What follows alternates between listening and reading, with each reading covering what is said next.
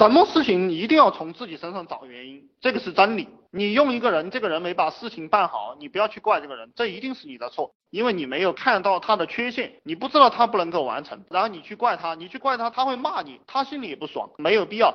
你下一次就注意了，不要让他去干他搞不定的事情。你要弄一个搞得定的人去干这个事情。我以前的脾气蛮暴躁的啊，我会骂这个同事，但现在我基本上不会骂他们了，因为我知道这些错误都是我自己造成的。包括我刚毕业的时候，应该是零七年吧，我的家里其实蛮困难的，我也不怕你们笑话，我父母都是农民思维，我出去混社会啊，一周时间给我一百块。我又要上网，又要打游戏，又要找工作，你们想象一下，一百块钱够用吗？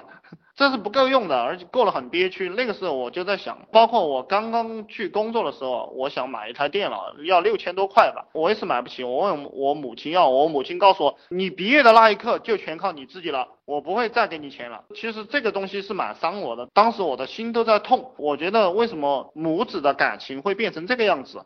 为什么你就不管我了？我认为你应该给我六千块钱让我去买电脑。为什么呢？因为你看很多有钱的家庭让他的子女到英国、到伦敦、到新加坡、到美国去留学，对不对？别人给子女买车买房很多钱让子女去花，我为什么什么都没有？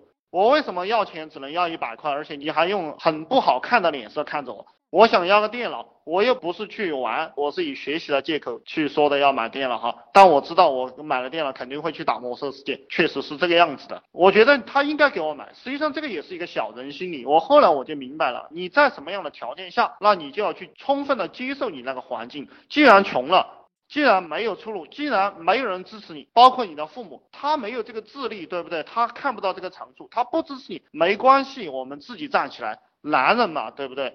咬紧牙关，自己站起来。我们不求人，我们不靠天，不靠地，不靠父母，不靠亲人，我就是要爬起来，老子爬起来给你看。所以，我希望你们也有这样的一个志气。你爬起来了过后，你说话就大句大句的。你这个有钱了，别人对你的感官也就改变了。而且他挣那几个钱你也看不上了，对不对？你要一万，你给他一万；要两万，你给他两万，就这么回事。他很开心，对不对？包括我们家里有一个亲戚啊，在家里面包工程吧，是个油漆工。然后我们的一些亲戚回家去，他就在那儿大句大句的讲话。他讲，他说啊，你们在外面打工一个月能赚多少？你看我，我一年能搞五万块钱纯利润，这个就是没有见识，懂不懂？在这个穷人的圈子里，你也会变得没有见识。而且他给你一百块钱，他会认为很多。但当你自己接触到了这个世界过后，靠自己的努力去赚到很多钱了过后，你压根儿就不想见到这种人。所以说，在这个低层环境的时候，我也希望你们有这个志气，靠自己爬上去。这种志气用到你当老板，用到你做这个项目的东西上面来，实际上很多事情